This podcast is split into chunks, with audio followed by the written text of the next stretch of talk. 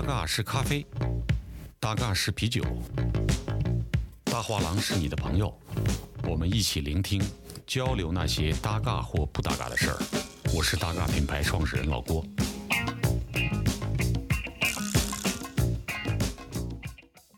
大家好，我是老郭，这里是大画廊建筑师访谈系列。今天我们请到的访谈嘉宾是高木建筑设计事务所主持建筑师创始人张家京。大家好，高木的春天是从二零一六年的冬天开始的。为什么这么说呢？就是在德富路中学之前呢，我们公司一直是一个比较比上不足、比下有余的一个状态。由于路径不一样，所以我们公司相对于大舍啊、智正啊、山水秀啊，呃这些事务所的完全是不一样。在上海建筑必须要谈青浦时期、嘉定时期和后面的一些每个区的时期。青浦时期是我是完完整整错过。由于这个青浦时期，它就诞生了你也知道大舍的一些作品，刘玉阳的一些作品，嗯，刘家坤的一些作品。我是完全错过的，我是跟他们走了一个平行的线。我跟其他的事务所的人不一样，其他事务所的人大部分都是在国内读了硕士、博士，海外读了硕士、博士，他们可能回来的时候都已经两千年，或者他们开始创业。嗯，而我是一九九六年就下海了，就毕业就是毕业，我没有读研究生，先工作了。我毕业比较早，我我年龄很小就读书，我二十一周岁大学就毕业了。哦，那是早。然后呢，就是国营单位做了一年多，然后没进一个名人事务所，一个很有名的老年事务所做了一年多，然后就无业游民了嘛。然后后来成立事务所之后，也是跟同学成立事务所之后呢，一直是走的地产线。嗯，然后这个地产线呢，业务的来源完全来自于同班同学介绍。我最开始所有的活儿，你我我那个那本书让我送你，全是同学介绍，你写出来了。写出来了。黄旗介绍了三星花园，老马介绍了外高桥港区，嗯谁谁谁介绍了，就是完全靠同学关系。嗯那么就说起点比较低，这个起点比较低，但是我呢，可能我个人这方面还是有点悟性，所以就每个机会都抓住了，所以我进城作品比他们都早，嗯而且有名的作品在地产有很早，可能他们还在读研究生还。读研究生呢。我们当时我那书上也这么写了，就是我那帮同学在写硕士论文的时候，在看着这个这个路斯的维也纳，惊叹着法莱克的幼儿园的时候，我在那疯狂的计算容积率。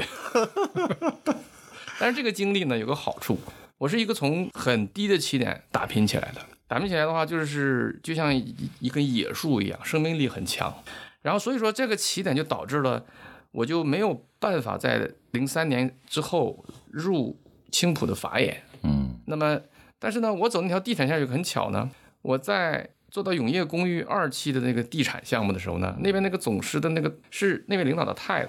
其实我有一个平行线，他曾经拿了一本青浦建筑作品集，就是建筑师很羡慕的，做那些小礼堂啊，这种图书馆呐、然后一本小册子。我当时在做永业公寓二期的时候呢，就特别特别羡慕，就是因为做地产的东西是有点无聊，但是做地产对我最大的好处是让我非常了解这个社会运行的本质。但是你一出道就做巅峰的时候啊，一出道即巅峰的情况下，你容易对这个世界失去判断。我出来就可以做一个大美术馆，然后我出来就可以成为一个网红，你就会认为这个是这个是建筑的全部，或者是成功的唯一。但我这种不一样，一零年之前，我就是陆陆续只是做点地产项目，做了这个外高桥港区，就马志远介绍的外高桥港区的全过程负责制。然后领导呢也有擦肩而过的过程，就是我二零零二年那个外四期中标，他是评委，啊，因为他是评委，我中的标。嗯，那但是我完全错过了整个青浦时期，一六年是德福路中学造出来造出来。啊，中间经历了很多坎坷，所以说德福路中学至今为止，我看呢，虽然说它在配置上、建筑技术上、建筑材料上都不是个很高档的学校，嗯但是我个人特别喜欢它，嗯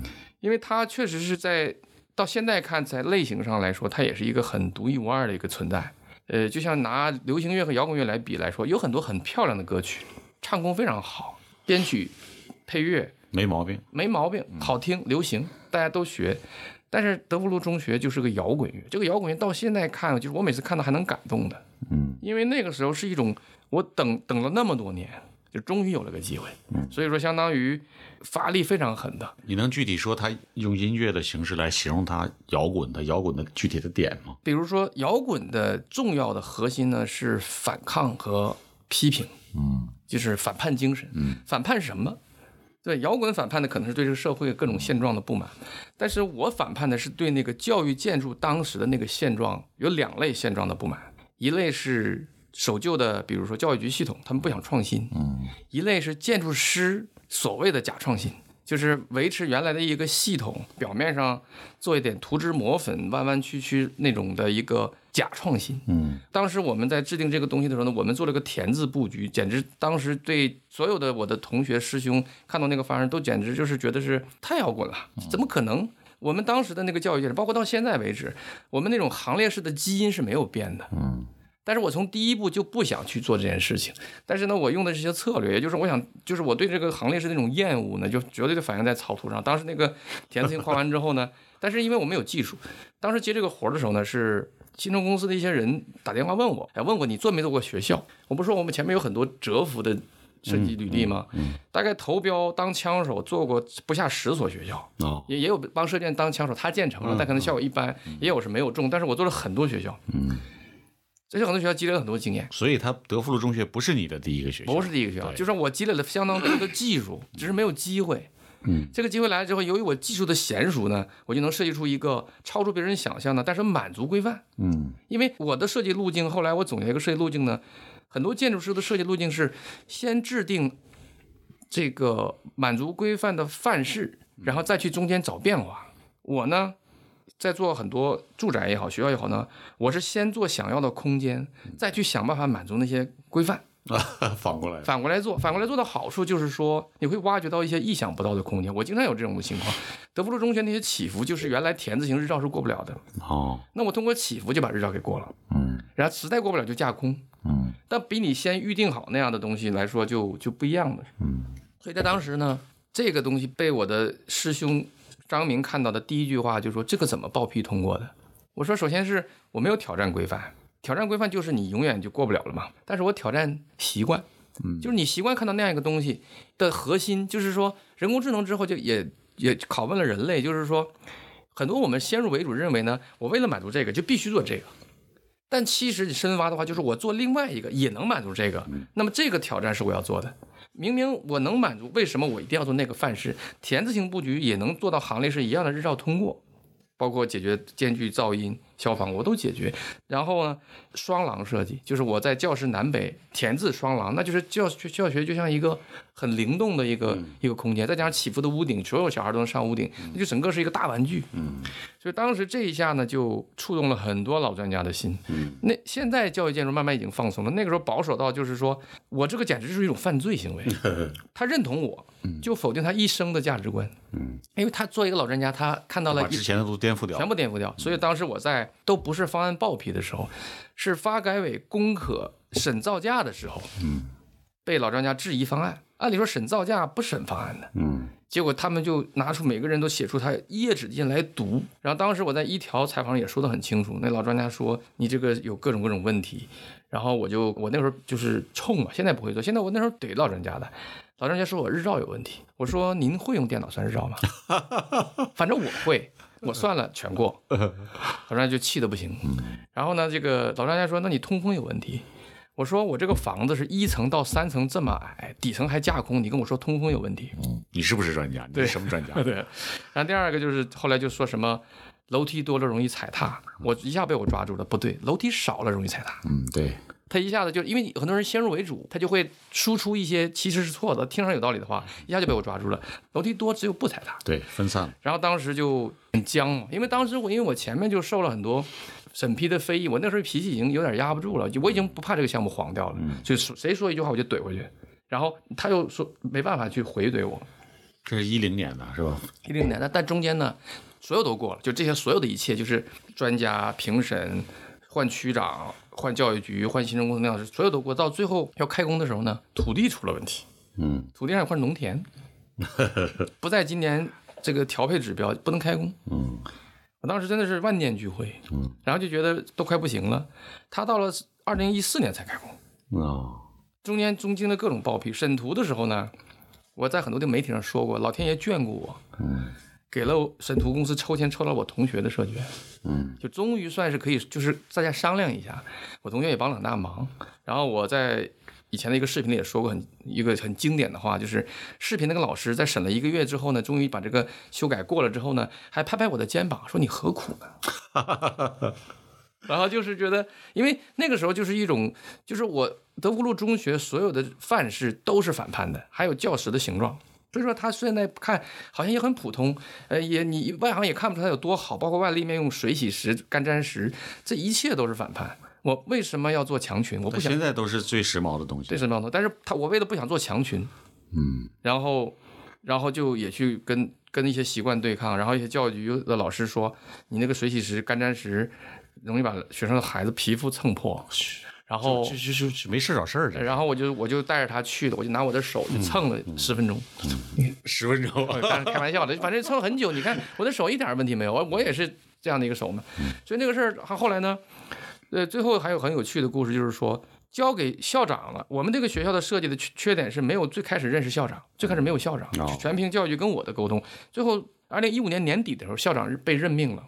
被任命之后，那个校长呢，他也是教育系统，他看到这个学校他也不理解，而且那个时候网上已经有一些我的文章在在窜红。他说这么红，但这个学校他有很多设施设计他是不理解的，嗯，但是他不是很懂，他就来找我。他找我呢，还不是他一个校长来的，他把他以前的校长，我印象非常深，是个退休的老教育专家，世溪中学的老校长，哦，带着六七个教育系统的人呢，到我华山路办公室。嗯，他们以带着质疑和商量的口气，他并不是来声讨的，他也质疑，但他想聊一下。嗯，结果聊完之后，他们理解了我很多意图。那老校长确实就是老的教育专家，是可以说服的。嗯，我跟他讲我的那他种讲道理啊，诉求，然后那个那个新校长呢，因为跟老校长他们沟通，确实有有虽然有缺点，因为我们这个没有经过教育系统的磨练，有缺点，但是他这个意思他明白了。包括我说为什么我要做外廊，后来我也解释，就是到到了后疫情时代，大家都明白了。那种空气的流通的那种那种舒服，你把廊全封上，而且我们有了一些那个防雨滑措施。然后后来他每一次修改呢，基本都会告诉我，也发现我很多缺点。比如我有个交通组织呢，其实有一块不是很好，他就加了一个布棚，做了一个小连廊。然后有些地方呢挂一些花盆儿，他也会发照片。我说这个花盆跟这个不搭，你要选那样的花盆儿。然后包括后来有些漏水问题啊，包括这个一些北面做凌霄的爬藤，都是他有一些主动的一些实用性的建议。哎，对，然后呢，我再去跟他说这个房子的缺点，比如说外面那个干粘石会掉的，但是你不用担心，掉光了就是灰色的水泥色也没事儿，而且也不会掉光。我说你们有钱了，外立面重做，你可以再请我做设计，我免费。就是我知道它的缺点在哪里，因为这个东西在中国有一个最反映国情的东西，就是这种既不高大上，又是必需品，然后投资也不算少，施工队一般，甲方也不是很重视的这种公办学校，是最反映我们国家的建筑设计和建设水平的。嗯，比比皆是。金茂大厦不肯定不是，小房子因为都是小施工的也不算，就是这种东西嗯，是最反映的，所以它就反映了我们这种体制内的一些这种系统的问题，有些施工粗糙或者是他不懂，然后我们就包括那个漏水问题，也是当时我屈服了，施工单位没有按节点做。然后这个学校这个，因为我曾经回回忆，就是我我中间有过一些摇摆，比如说我设计完一个新的房子，我可能觉得这个房子比原来那个好。后来呢，我经常回学校，就是疫情前的时候呢，我有时候跟校长说，我来经常来看看，有时候带人去参观也很多次，很多，然后我也会去看他的一些一些缺点，包括他的那个原来的一些设施。都是按老的配置嘛，可能就是比如报告厅偏小啊，然后呢停车位有点少啊，包括还有一个不一样的东西，就是我做风雨操场喜欢做周边不做窗的，嗯，当时坚持住了，但我现在新设计这个学校就没有坚持住，他们还是要不习惯那种四面漏风的风雨操场。你在天然环境里不是更好吗？对呀、而且是封闭就意味着要空调，对呀、我干嘛要做这个事情？而且是你还要做各种排烟，就是我旁边把雨挡住，大量的半封闭的状态是特别好，我很喜欢。后来呢，德福中学是坚持住了，嗯，我新设计一个奉贤的学校，教育说不还是要封掉，就他们这种意识，对他们对待自然的态度。是理解不了你的这个诉求的。我认为教室里，你比如说空调都可以，这是笼子里长大的，对他意识不到笼子以外的。他就必须做笼子。我是说你在七八月最冷最热，你都在家里的，你在这种五六月份的时候打着篮球，小风稍微吹进来一点儿，嗯而且经过经过那种挡风设计，也不会有很大的风。然后如果这是一个空气封闭空间，疫情这这传染的时候，你还可以去对流，有很多很多好处。然后你可以省下空调节能，而且高空间它热也没有问题，就有很多很多好处。但是但是你就要费尽口舌就要解释，对，然后这次我没有坚持住，而且当然也没有当年那个那个狠劲儿了。他说封就封上了，我们新设计目前这个建成了吗？还是在设计啊？这施工图刚做完，哦，这个德福路中学现在是不是在一些这个法律法规的制定上起到一点作用。起到一些？因为当时比如说教室形状，上海的这个教学楼的设定就当时很保守，在就是很多教室的形状都被严格限定。嗯现在大家都放松了，嗯，德福中学之后，大家都放松了，你其实都很随意，稍微大几平米，少一般一般都往大做。然后包括德福路中学还做了那个每个教室还有一个小间，这个现在还没有人做，但是我当时就做了一个，每个人就有一个比这个还大的小间。做什么用的呢？就是他初中生都发育了，他要换衣服，他要放东西，不能在教室后面一排柜子吧？嗯。那么这个小间其实对学生是很尊重的，就是把后面那排柜子拓展到一个房间。你想我女生进去换个衣服多舒服，嗯，或者是放个饭盒、放个书包，不会后面一排吗？他们现在加以利用了吗？都在用啊，里面都有柜子。嗯，这样的话就就拓展了它的整个的那个空间。当时这种双廊设计也很少，嗯，现在几乎成标配了。嗯，就是双廊发现一个好处，两边都可以走，两边走的活动空间就拓展，然后两边遮阳，对，因为日照是个伪命题，嗯，日照在报批时候要算，使用时候全要拉窗帘的，日照是最大的伪命题，嗯，但是我们还在执行，这个没有办法，就是要改这个事情呢，要通到一个比较高的层面，就是一个坏习惯是错误的，但是没有人说停止，嗯，就跟我们现在大学里面还要进交大还要看这个随身码，嗯，为什么呢？就是因为没有人说停，嗯，现在还要看吗？还要看。我去，然后就是这个是很搞笑嘛，所以说我们在建筑设计是一个小的缩影，它有很多跟我们制度发生关系的事情，而教育建筑是一个非常敏感的触碰这个制度的，这这可能跟我性格有关，就是我特别喜欢挑战这种东西。为什么是说是叫我们的春天是从二零一零六年的冬天开始呢？因为我印象特别深，应该是一月二十五号，二零一六年上海最冷的一天。就是那天晚上的极限温度，我忘了是零下七还是零下九，是上海几十年最冷的一天。但白天呢，太阳特别大。我去跟摄影师去拍那个建成照片，嗯，然后当看到那个最后的样子的时候呢，就是就心中还有一丝兴奋的，那是肯定。对，有一种兴奋，就毕竟你坚持到最后，基本上方案都实现了，嗯，而且就是说，它有再多的不好，或者有很多人再多的不满，它就立在那儿了。尤其你经历那么那么多的挫折，对，然后它是一个供人家研究的标本，就是我在建筑设计中很多时候都提供了一些孤品，就是说你没有它的话呢，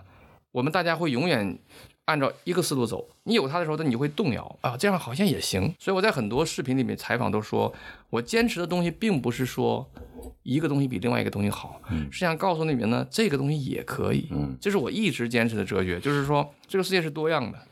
我们所有的东西都应该是多样的，不同的条、不同的外部情况应该产生不同的设计。所以后来就是说，我也分析，也值得理解。就是我在德福中学的时候，前面做了十个学校，其实我已经到了一定高度了。做完德福中学，其实我的口味已经很重了，所以我就只对当时的新校园有有兴趣，就是因为我从来没有遇到过那样的参数。嗯，所以我回到上海做，就又做了学校幼儿园，很轻松嘛。嗯那你这些年做了学校幼儿园做多少了？呃，现在我有呃一个学校两个幼儿园都在施工图了。哦，就是就可能就是明幼儿园马上开建了，就是回到上海还是运气还在上海，嗯，就是转了一大圈，深圳新校园、云龙路、四川，搅和天翻地暗之后，回到上海呢，得到了两个项目、三个项目，最后运气还在这儿，但是在那儿磨练了一下，然后呢，所以说我的那个新校园系列在当时在网上就很火嘛，我写了那些文章呢，就是都是被传阅的，因为很多人也意识到了这个东西哇很不一样。那个福田中学我拿了第二名嘛，而且当时我写了一篇文章，在网上浏览量巨大。他们说从头一次听到一个没有中标的单位的方案，这么比中标的还有人被人知道，因为也是很很超越的，就是也是通过算法逻辑，我是通过算法逻辑不设定就是输出什么样子，嗯，就是因为你这个原因那个原因，然后我综合评价就做了哪个结果，然后他们就容不理解，所以说我觉得这个这个事情就比较有意思。所以当时我说嘛，就是我在有一次视频说，同时做老年大学和德福路中学的时候呢，我老年大学做的就很放松，就奉贤那个，对大家都喜欢嗯，雅俗共赏。但是我说为什么？就是因为那边太累了，我这边不想太累了，所以就你就做真的就做了个雅俗共赏的。完了，因因为在地产界打拼那么多年，想做一个 Art Deco 风格，对我来说我太熟练了，而且我你看我做 Art Deco 非常地道。我现在设计 Art Deco 的水准是很高的，就是地产打磨出来。你看我的永业公寓二期立面、老年大学立面就是很地道。有很多人做这种古典是很很差的，就是我有时候开玩笑，就是你可能就是像毕加索一样，人家写实已经画得很好了，你在画的时候你别人不懂，你也你没办法。所以这个可能很多人同行听着我这句话就会很烦我，这小子太狂了。但是我不会在所有领域这样说，居住和教育建筑领域，我我没有谁可以服的。就在这两个领域，就是说我已经找不到什么对手了。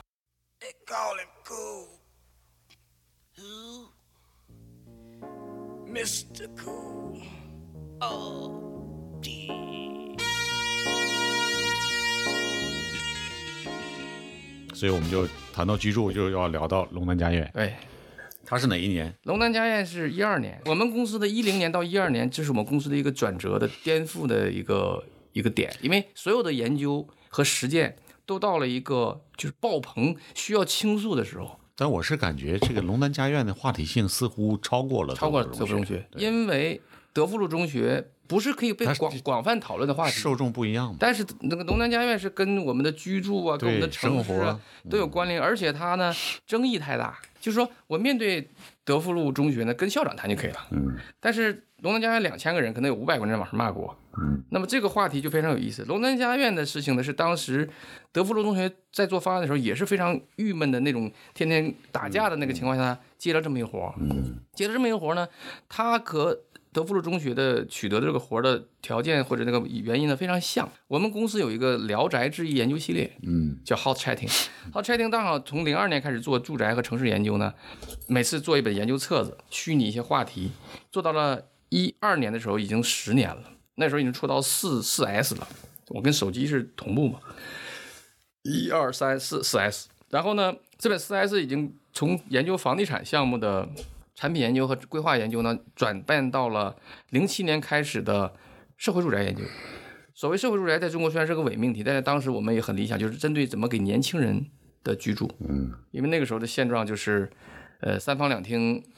两房两厅的前前房地产时代，然后残留下很多房子，年轻人在房价高起的时候买不起，租也租不起，合租、群租产生了，然后就会我那时候就意识到，我们的传统的住宅设计模式不适应现在的年轻人，那么我研究的怎么让年轻人能体面居住呢？然后当时就牵扯到一个是建筑本身，一个是规划城市规划的问题，就是容积率要提升，建筑面积要缩小。那么这样的话，土地效率定的高了之后呢，单价便宜，总价便宜是房型缩小。那么怎么做？当时我们就做了很多平面和高度上的一些挖掘。挖掘之后呢，包括还产生了很多很神的作品，什么 Apartment 二点六啊，那时候做的很兴奋。呃，我觉得我们就好像经济状况还蛮好的，就是就是外面活也很多，然后呢也有时间做研究，然后就就是两个有亲身租房悲痛经历的人参与了研究，非都他们就是很知道自己痛点在哪里，嗯。然后我们设定了命题，做了很多研究，然后这个命题呢也是得到了一系列官员的政府官员的关注。这个是徐汇政府的项目。对，嗯一套一系列政府官员，为什么呢？我我前两天有一个很我的总结 PPT 叫十二年，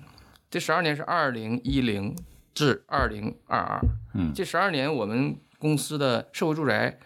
公共住宅的设计跟规范的博弈互动。相杀、恩爱相杀的这么一个全过程，这个过程一定会载入中国建筑史的，因为没有一一个人做这件事情，是在这件事情上，我更得意说，中国只有我一个人在做。就中国这么多有名的建筑师，就跟我们所有的社会规范、法律在社会住宅领域这么互动、这么实践、这么研究的，只此一人，只有我这一个人，所以我非常自豪。我就给自己做了个总结 PPT，嗯然后就是到了一二年，就徐汇区嘛，就有一个项目就找到了我，那肯定是有人运作的嘛，觉得我的研究正好跟国家的这个住房战略匹配。正好匹配。然后呢，正好是一一年出了上海的公租房导则，然后公租房导则跟我的诉求正好相符，放松开日照，放松开朝向，让住宅更多样，不要去限定那么死，所以这就是命中注定的命中注定要做的。然后呢，而且这个命中注定比德福路中学更极端，就是说那个总图一天就完成了。就是我拿到那个基地草图画完一天，总图就完成了。牛逼。因为所有的参数都非常熟练，嗯，你就画的八九不离十，不会有什么大问题的。然后就开始只是研究我们要不要把创新的那个极端的东西放进去。当然最后放了个 apartment 二点六，就现在的五号楼，挨骂最多的就是这张楼。嗯，就是为什么呢？骂的点是什么呢？呃，主要是施工质量，哦，主要施工质量，当然还有一些规范的问题，比如说我们想做推拉门，规范不允许。嗯，那其实跟你的关系并不大。呃，你不，我我从来不回避这个错误，所以我写了个 忏悔录，就说我的错误在于，我应该可以控制容错率的，嗯，我要控制好容错率，即使有点缺点，也不会有大缺点。但是我如果控制不好容错率的话，错误就是放大就是大错误。所以我现在反省的是，我应该降低一点难度，不要那么着急。就那个创新不做的话，那个龙南家园也不会失分。嗯，但是我太想把那个事情做出来了，就是把之前德福路中学的一些东西都发泄到然后这个也是六年，嗯啊，这个也是六年。也是二零一八年才投入使用，就二零一七年底建好，二零一八年投入使用，也是六年。但这个体量比德福路中学要大多了。大多了，它是有两千套，哦，两千套呢，然后当然对对这个龙南家院的这个跟踪，我是更加极端，就是我利用一些方法，我在里面住了两年，是吗？周末去住，住了两年，哦，你就是亲身感受，亲身感受。然后呢，因为当时为什么在古德网上呢，就很多骂我，骂我的人大，而且大部分都是住户啊，。这这你这种是几乎没有人这么干的。对，然后面住户呢，当时我当时非常有耐心的在古德网呢一条条回复，就说有的是认错，有的是解释，嗯有的是也是无奈，然后最后我统一写了个龙南家院忏悔录，忏悔录，然后因为其实龙南家院这个背景这里面非常复杂，支持我的人和我的甲方是两派人，嗯。但我要要跟甲方要搞好关系，嗯，我要坚持这件事情，然后这里面又不可言说，这个这个就很难受、哦。面对谩骂的时候呢，我最后呢就逐条都是很礼貌的去回啊。结果呢，我得了一个很奇怪的年度的古德的年度奖，叫年度评论数量最多建筑奖，就评论好像几百条这。个就因为德高望重，没没办法了，受你一个对，很然后。然后呢，就是结果古德服服务器搬家呢，丢了很多条，现在只剩一百多条，一百多条我已经给他截图了，我每次讲的都讲。然后发完忏悔录之后呢，呃，有一次还有一次把我点炸了，那个点炸之后，让我对网络的这种留言呢，产生了一个跟以前不一样的态度。我以前特别喜欢留言跟人论证。所以你成熟了嘛？然后呢，有一次有一个豆瓣上的一个人，还是个建筑师，然后呢，那个建筑师呢就在豆瓣上呢就哪里放了两张图片，就说放了两张，就是说我有两根梁，没有对的很建筑学那种意义。这种有什么必要回复他？然后不是你听我讲，他就说沽名钓誉之徒，哇，然后呢，我当时就非常生气，就是说，我说这个项目的意义难道就在于一个建构吗？然后我们俩就争论起来，争论起来我也不知道他是谁，但是呢，当时有一我就非常生气，我说我特别想知道这个人是谁，我可以想见面跟他谈一下。结果有好事之徒的学生，但学生人肉真厉害，一个学生把各种因素总结了之后呢，给了我一个条非常有条理的东西，告诉他应该就是谁，你好，叫什么名字，在哪个公司。这是算法。然后呢，他我一听，然后我就那个公司我刚好认识，嗯我就跟他们一个副总，我说你们公司有这个人吗？他说有啊，我说他在网上跟我论战，我想见见他。嗯他说他平时生活中不这样的，嗯，然后这个事情就不了了之。因为平时不那样，所以在网上。然后他自己在豆瓣就是发了一个，就是 啊，啥这是翻篇了，我不想谈了。那就是这谁找他了？跟他说。哎，对，那就是因为我是说，你可以说这个方案的缺点，但你怎么可能你攻击人身不对。对什么沽名钓誉，因为对呀两根梁没对齐是吧嗯？这是太扯。所以不要太就对网上的这些东西从。那个之后，我在古德网也好，在我公司公号也好，就包括我所有媒体发我的采访也好，我只有一个要求，不许留言，啊，因为我说，如果是一个低智商的表扬，我也觉得是耻辱的。嗯，没错。包括你争论的这件事情更加没有意义，因为自从虎德网之后，我发现争论没有意义，骂你的人他还住在那里，嗯，他也不走。我经常说，你干嘛还住在那里？你是可以走的。包括到那个临港双线房之后，那个台风漏水的人，有人在微博上给我发了很多照片，看看你设计的房子。我那个时候已经很无奈了，我就告诉他甲方是谁，施工队是谁，我说你就告他们啊。所以说到这个时候就就是我是后来分析下来，我还是只做好我的输出，其实我不需要和这些信息输入，然后就从那之后，包括犬舍的纪录片，在有方已经上几千赞的情况下，我都不许留一条留言。嗯，就是这么好的互动项目，我就说我不想看见，因为没有意义。你说的很对。因为现在整个网络的舆论环境是下沉的，说你好的人是不会说话的。但是呢，我有一次有一个留言，我一直印象深刻，就是说你建筑师说那么好，你为什么不自己住进来？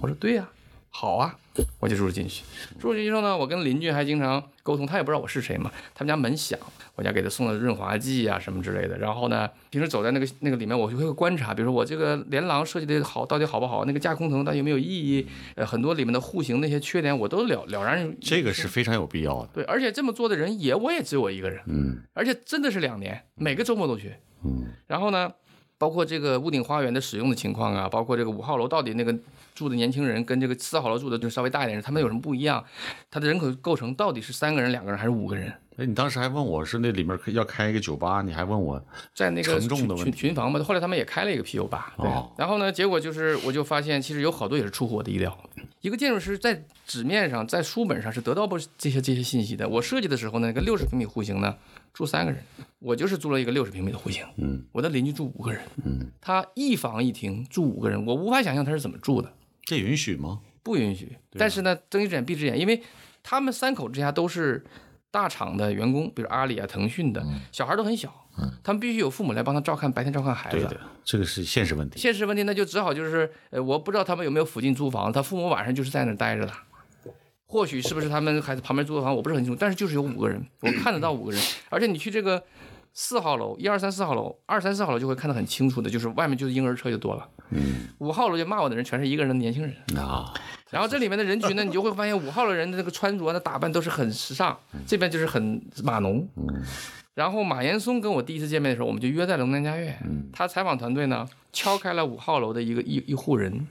他就很想找事儿嘛，他媒体嘛，他就想哎找一个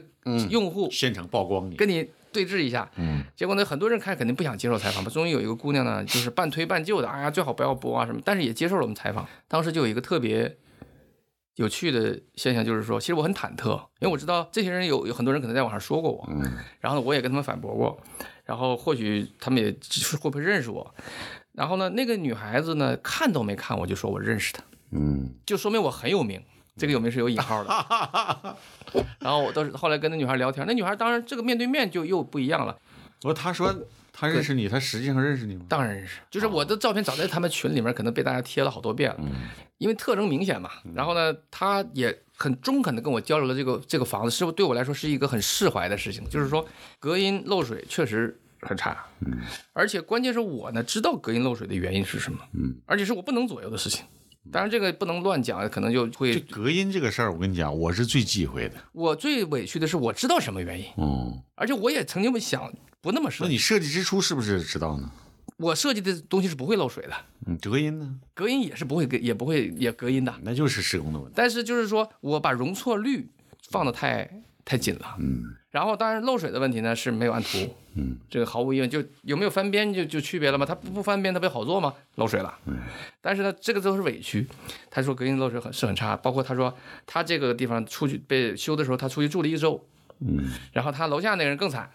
住了一个月，然后就是因为漏就得修嘛，修就得出钱给你租在外面嘛。然后他们结果他们这个我们这个住宅体系的一个四户是一个大框架，他们四户人就互相隔音和漏水，跟隔壁那四户是不隔音，没有这个问题。嗯然后他们四户他说他我们四个人就很熟了，我就开了个玩笑，你们四个就像住在一个宿舍一样嘛。然后他说这个包括有些设计和施工的衔接问题，有些明管没有暗埋这些这些粗糙的这些地方。临走的时候，他也说安慰了我一句，客观的说，这个房型设计的不错，嗯。麻雀虽小，五脏俱全，就算是对我一个释怀，就是我能控制的事情，我做的还行，然后我承担的那那个事情，然后就这么这跟马先生有这么一个一个故事，就说明其实就是说。呃，他们很多人都关注了这个建筑师，而且可能他们也不高兴的是，关注师建筑师这个项目好像还挺有名的，好像还业界里面怎么怎么样，沽名钓誉之徒嘛。然后他们可能人们就会有这种反弹，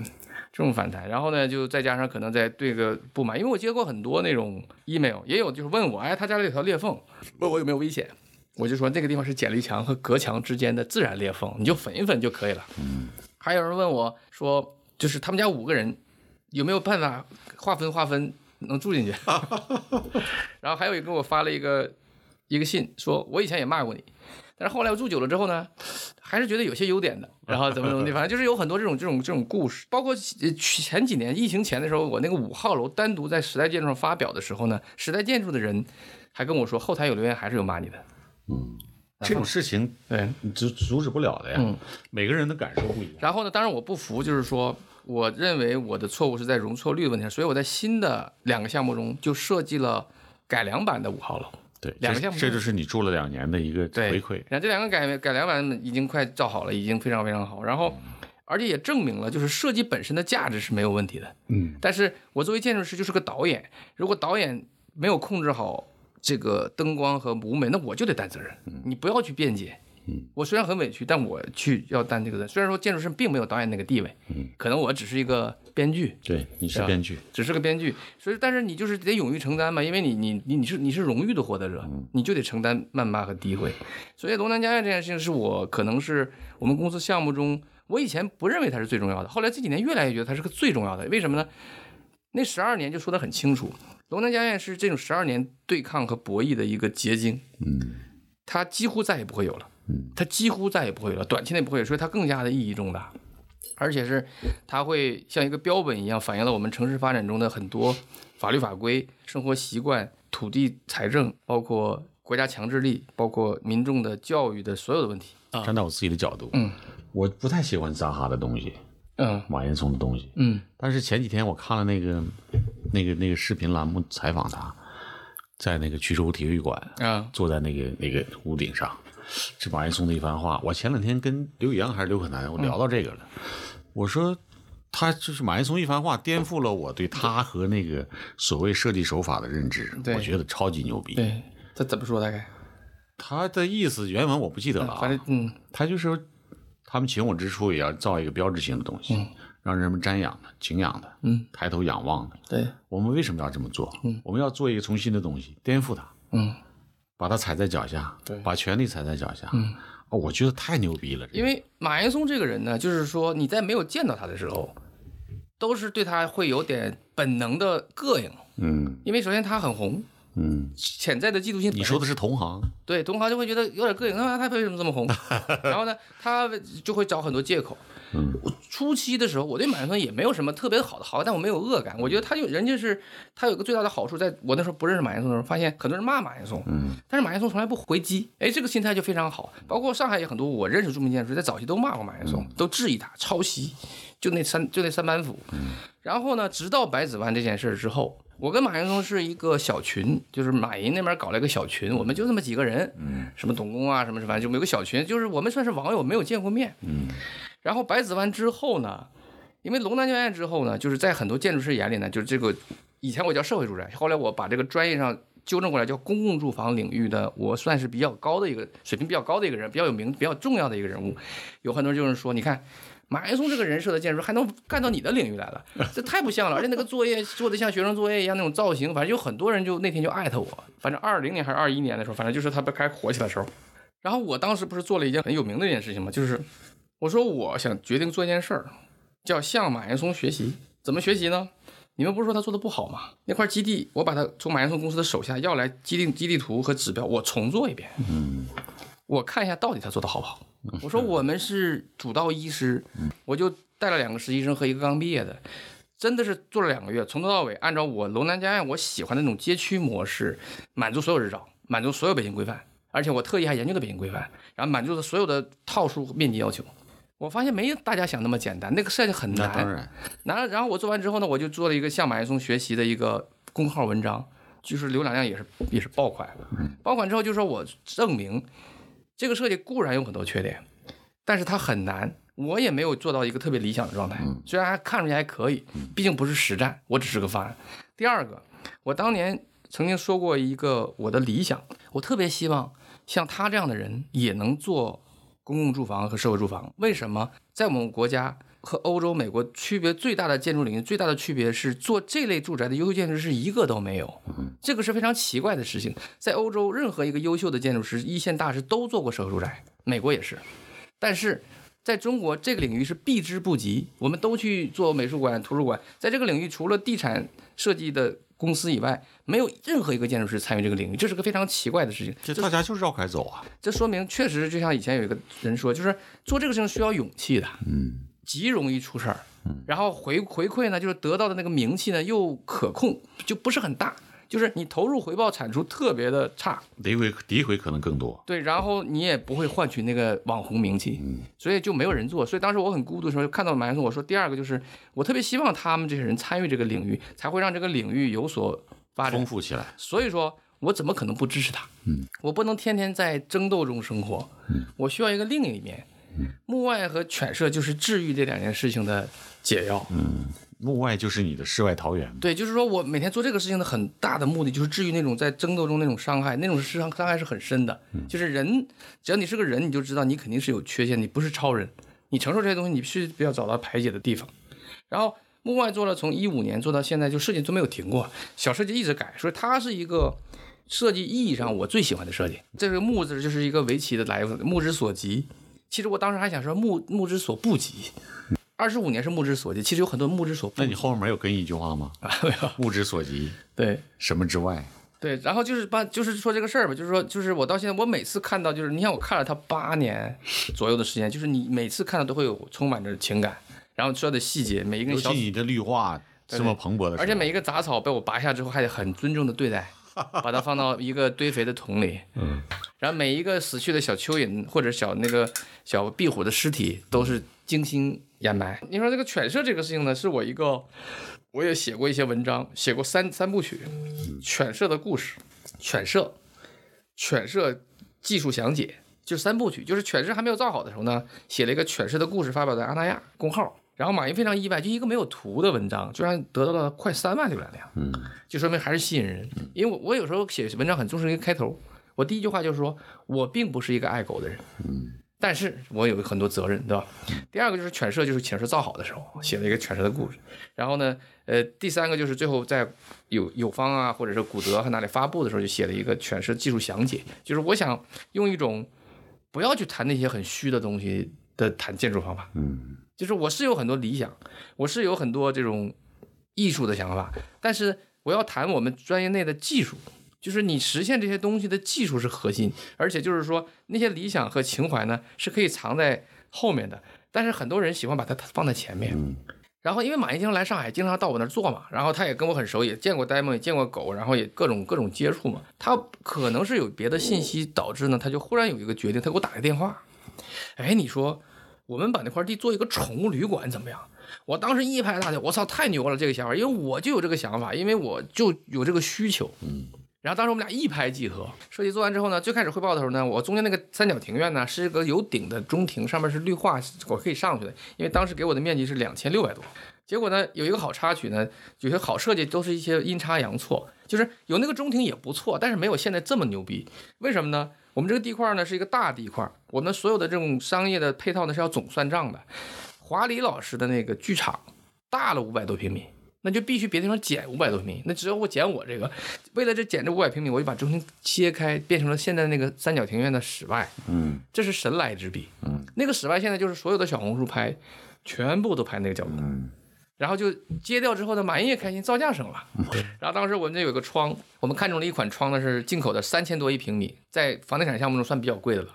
我也知道有点贵，但是我面积小啊，我就跟马云说，我想用这个窗，窗太好看了，那窗特别挺，荷兰的。三千多其实也还好。也还好，但是呢，一般这个住宅项目才他才用一千多嘛。然后我就说这个床这个床好，然后呢，他当时呢也是同意了，但是可能回头一算账呢，还是有点贵，因为面积还是有一点儿，建筑面积不像那个礼堂那么小嘛。后来呢，我也知道房地产商的心理嘛，在房地产商打在拼那么多年，还不了解他们心理吗？那我有跟他做了个交换，我说我原来呢每一个客房有个天窗，那个天窗是维卢克斯呢，至少一万多一个，有六十个。嗯我把这六十个一百万省掉，我不做天窗，能不能把这一百万加到我的门窗里边？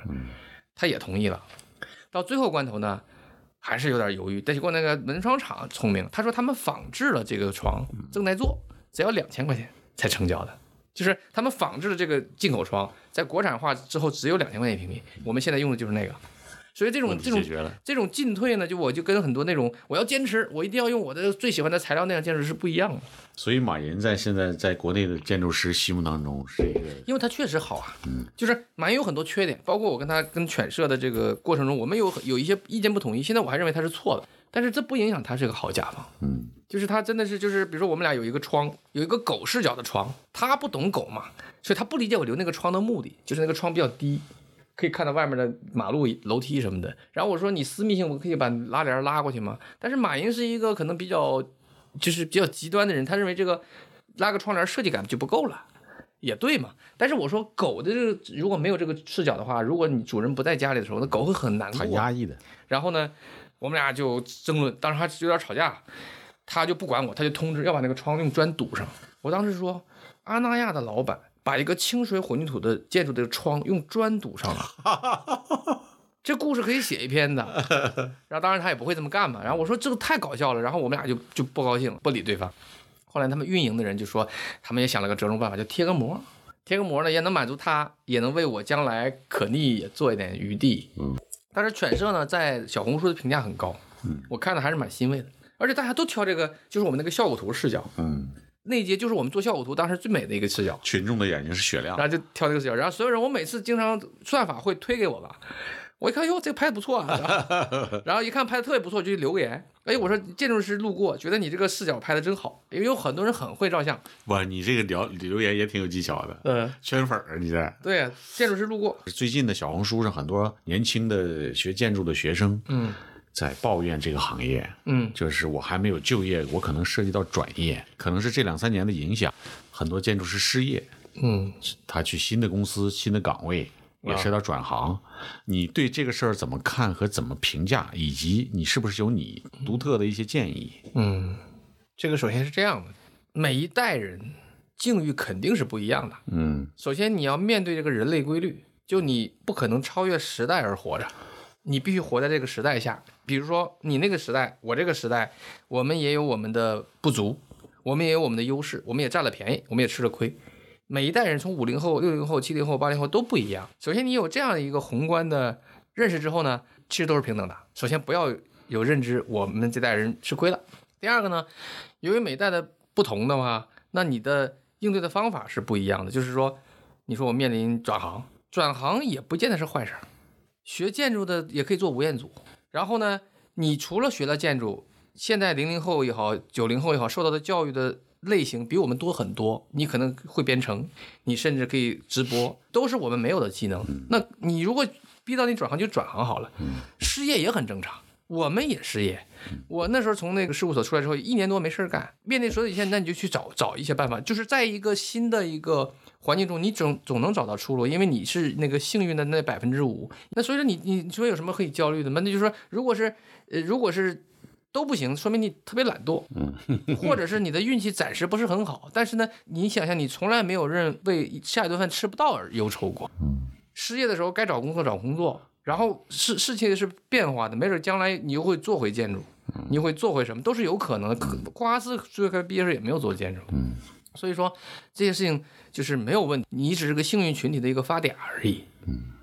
你说这个转行，你说的挺对的，可能你过几年再转回来。我一同学啊，嗯考到清华，他学结构，嗯。然后呢，他毕业以后去伯克利两年硕士，嗯。再加网课一年，第二年必须得去一年了。嗯。顶峰去了一年，然后回来，回来去了小米汽车。嗯。我是就是不理解，因为我太我为什么做这个节目？嗯，我太喜欢建筑了，啊我觉得可惜。嗯，但是回家跟我一个同学呢，我这个同学又很神奇，是我们同学当中生意做的最好的，啊现在破产，嗯，出很多事儿。嗯他说曲线救国未必就不是一件好事儿，对他可能过两年他再做回来。很残酷的现实是他要拿到一个北京户口，嗯哼，小米汽车可以解决，对呀、你去设计公司解决不了，解决不了。嗯，对呀，他落落个户，过两年再学回来不一样吗？对对对。我觉得挺好的。对，他就是像一个棋局，围棋对我的影响也是，就像个棋局，你布局很顺利，嗯，中盘不行了，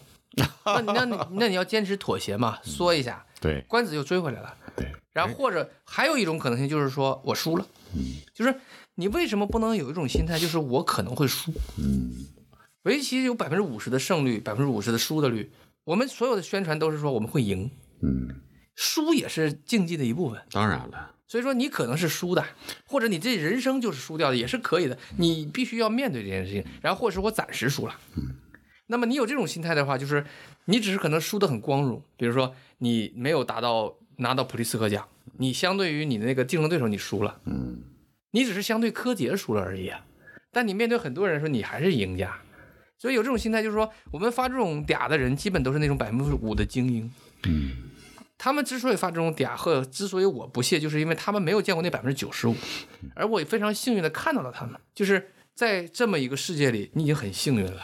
你已经是佼佼者了，你就享受你的生活吧。然后你首先那句话，你什么都不干，其实就你也不会有什么任何问题啊。就是当年那个青浦时代，我缺失的时候呢，我特别难过。但是到了徐汇的时候呢，做了很多项目出来之后呢，我就跟很多朋友总结了一句话，就是我发现经历这么多年，谁也没有掉队，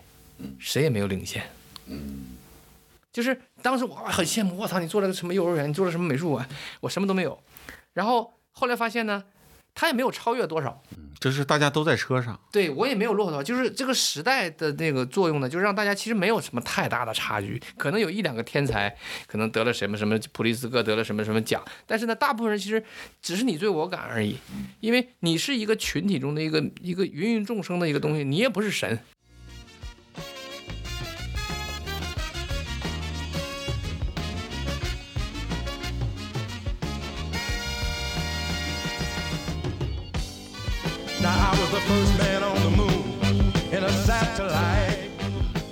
好，我们进入最后一个环节，就是我们希望今天的访谈嘉宾来推荐几位，嗯，我们后面可以访谈的嘉宾，建筑师，你有什么推荐？你前面好好多人都什么刘宇阳啊，其实没有好多，就第一个是补兵，补兵刘宇阳、刘宇阳，刘可南、刘可南，然后审核约了，他出差了，嗯，然后是你，已经几个了是吧？那我就推荐一个，王子庚约了五一后北京，我推荐王求安，你肯定没有听过这个。王全安是不是王求安，哦，就是听说过。推荐的人肯定是很绝的，嗯。就是这个王求安是一个非常非常特别的人。我跟他怎么认识呢？友方的欧洲还是日本的团呐、啊，你去了，我去了，然后他也去了，然后当时对他没有什么感觉，他只是个做一个农村乡建的一个小建筑师，嗯然后学历也不高，嗯然后呢，大家称他为王书记 啊，啊，然后呢，他就是那种长得德高望重，没有长得其貌不扬，然后呢，他会参加友方的二三十个团，嗯每次都交钱，每次都去，然后每次都会问我去哪。然后呢，我跟他加了朋友圈之后呢，没当回事儿。直到有一次呢，他转了一个有个媒体采访他做农民相见的一个故事，我才意识到这个人很不简单。嗯，他在上海吗？不在上海，在北京，哦，他做的是湖南的项目。嗯然后呢，那个青年建筑师奖，嗯就是很多人那个于挺啊，他们范斌他们，嗯包括那个青年建筑师奖呢，就像叫 FA 奖，像每一个导师可以推荐一个人。嗯然后很多人推荐什么范蓓蕾啊、刘可南啊、水燕飞啊，肯定就是这样你推。荐了这个王王全安，然后我推荐了王秋安之后呢，我看到他的力量在什么地方呢？就是说，任何做相见的人，都是帮着城里的资本去做一个投资，嗯书店、嗯，网红、赚钱的买卖，赚钱买卖。王清安他通过自己的力量协调了政府和农民的关系，让农民把一辈子的积蓄拿出来改建自己的房子。然后他做了很多努力，这些努力呢都是别的建筑师没有的。比如说，他要改变这个村长的审美，不建欧陆式，他就说我带你去参观，然后告诉你其实有很多房子可以这样的。他改变了所有的规划的排排座呢，他通过一种协调的方式，让所有人都接受。我好像看过这个东西，他可以让隔壁的兄弟一辈子不说话的兄弟，通过这种建设建立新的关系，然后他会通过那种大会的方式向所有村民宣告他的宣讲他的方案，然后建立一个群，你没所有人装修，我都给你顾问，然后让所有人最后都很高高兴的接受他的设计，然后让政府很高兴的投入五百万，村民拿出五千万的建设他自己的房子。王秋安曾经非常自信的说，没有一个建筑师可以让一个农民把一辈子的积蓄拿出来听我的。绝对没有，然后呢，我就意识到他的力量，嗯然后我就推荐了他做爱妃奖。他那时候他不是很有名，他不是很自信，我可以吗？他说我可以吗？嗯我说你只要把 PPT 说到十五页 就可以。结果他依然不自信的还弄到四十多页。然后后来跟主办方说他实在说不下来，主办方说破格就四十多页。嗯然后推荐之后呢，就就海选的时候呢，周荣看到了这个 PPT 之后呢，就放弃了他的推荐。他说：“我也推荐这个人，我想知道这个推荐人是谁推荐的。别人说是张亚京推荐的。然后王求安就顺理成章地只得了第五名，啊，一个大专生，半路出家的得了艾菲奖的第五名，然后获得了去清华大学演讲的机会。嗯周荣也很推崇他，我也很推崇他。然后到现在，他就开始就成为一个非常红的，在那个领域的，就是他的红不是在建筑圈做这种农村研究的，嗯什么什么温温铁军，嗯就跟他们这种人混的。哦，然后什么发发展，他就他就可以做到呃上千万的单子，就是一个政府想改造这个村子，然后其他建筑师都是玩那套的，他是可以玩这套的，从村民大会、民主选举搞社会啊关系这个人不得了啊，不得了，他很厉害。而且我一直跟王秋安说，他不信的话，我说真的有一天我混不下去，你我可以跟你混。就是真的是不得了的。我一直觉得他一定是他在北，京啊，在北京，他有个什么能量呢？他深谙农民的心理，因为他就是农民，嗯。他是农村人，其貌不扬，个子又矮，是美专出身，他就能协调农民的去对这件事情的认知，就是他跟他讲，你这样这么做好，然后呢，七十分的建筑语言，他不是特别的高手，但是他可以用七十分建筑语言实现现代的一个设计，嗯这已经很不容易了。你让农民接受一个不是古典就已经很不容易，他可以做成那种那样东西，所以这这是个很牛的人，而且是他还像特别像个书记，嗯，就是他可以跟很多人做思想工作，他的朋友事儿挺像书记。他的朋友圈天天就是开大会。周荣这么骄傲的人，嗯在推荐了他自己的建筑之后，看到王秋安之后，他自己说算了，我我我换我换人。是感动中国系列了。对，然后呢，而且是一个去清华大学去做讲座，他很感激我，因为我是他的推荐人嘛。嗯他每年都会给我寄礼物，然后我一直都跟他就摆得很低，就是我我说你肯定混得比我好，嗯我就希望有一天你有一个项目能找我。嗯他现在真的是真的是混得，而且他那个时候招聘是年薪一百万招招副总，是吧？对那是足够火。对，而且年薪我说我活太多了，年薪一百万招副总，然后也有人去去去应聘，然后他在北京又租了一个很牛逼的办公室，而且他精力充沛，嗯，哇，每天嗨的不得了，然后他一直在什么陕西、湖南、河南乡下，乡下混着开，然后每个地方留一部车我，听起来已经很累了。每个地方留一部车，然后就是反正很有趣的人，就是他是一个另类，就是我推荐所有的人，他都都都是这这个人特别适合拍视频呐，他自己有有一个视频号，是吧？视频号他有自己的编辑，可以天天拍，嗯，很有意思，叫王求安，嗯，然后他年纪也很小，我这名字也很乡土啊，八零后，求安。湖南人，嗯，湖南人不得了。对，然后就就反正我是他我是他的发现者，这个也很自豪，我的计划啊，这个建筑师这个系列第一期我们采访二十个人，嗯，二十个人都是一线的建筑师，别后面还想，比如说刘一春啊，哇甚至马伊琍聊一聊，聊商业啊，啊对，是这种人。嗯。还有就是你们这些你们这些身边的这些，反正我推荐王秋安是一个很特别的，因为你就是足够特别。你其他人可能都可以找到一个重复的人，对，但是王秋安是个非常特例的存在。就是说，当时我为什么我跟他都不熟，我一定要把我唯一的名。你怎么发现他的呀？不是就是认识他就加了微信嘛？哦然后微信上啊去旅行的时候，啊，然后加了微信之后呢，也没当回事儿。但是他有一次呢，就发了一个什么类似什么湖南卫视啊，或者采访他的一个故事。嗯，那故事很多人就是纯建筑师也不会在意忽，略了，嗯但是我一看，这个好像是我们所有建筑师都做不到的。嗯然后呢，我就仔细研读了他的文章，才发现他对于那种社会关系的那种处理是建筑学的本质。嗯就是你给他一个漂亮的什么文村，嗯王树的文村，嗯农民不买账，但是你从从本质上去取悦于农民，然后同时完成你的建筑学梦想，这个特别难。你改变他生活，然后这个建筑学梦想虽然只打了五折，但是把那个古典拉回到现代，对，然后他还让所有人都赚钱，嗯，政府开心，这太不容易了，太不容易了。然后当时我就哎呦，然后我就这他妈是个神人，我然后我就，然后我推荐他，他说他说我行吗？因为我们俩没有互动，他以为我瞧不起他。啊，我说你只要把 PPT 缩短一点，自信一点。他他五十多页，他不自信吗？然后他弄四十多页还缩不回来。我说你该砍砍好啊。然后呢，关键是周荣的挺他是决定性一步，就是周荣是主席嘛。嗯周荣说哇这可以啊。周荣有个缺点就是周荣在很多视频会议上呢，一直拿他低学历说话，哦，我稍微听着有点不舒服。我觉得你没必要一直说这件事。这这不是不能总谈出身，嗯。你按出身来评论一个人，然后，然后王秋安是每年都会给我寄礼物，他知道我不需不需要他回报，嗯但是呢，他又必须回报。嗯他每次跟我说他有什么湖南小菜，我那个所有冰箱里的小菜全是他给我的，啊各种的每年的茶叶。然后，但我说我我关键是我不是一个不需要回报人说，我才会推荐你。嗯，我要需要回报，我就不推荐你了。然后我只是说你现在混得好的时候，你还记得我就可以了。我可能将来没准穷困潦倒也说不准，对吧？那不会，是你的手法而已。对，行，我们今天就结束。喝多了。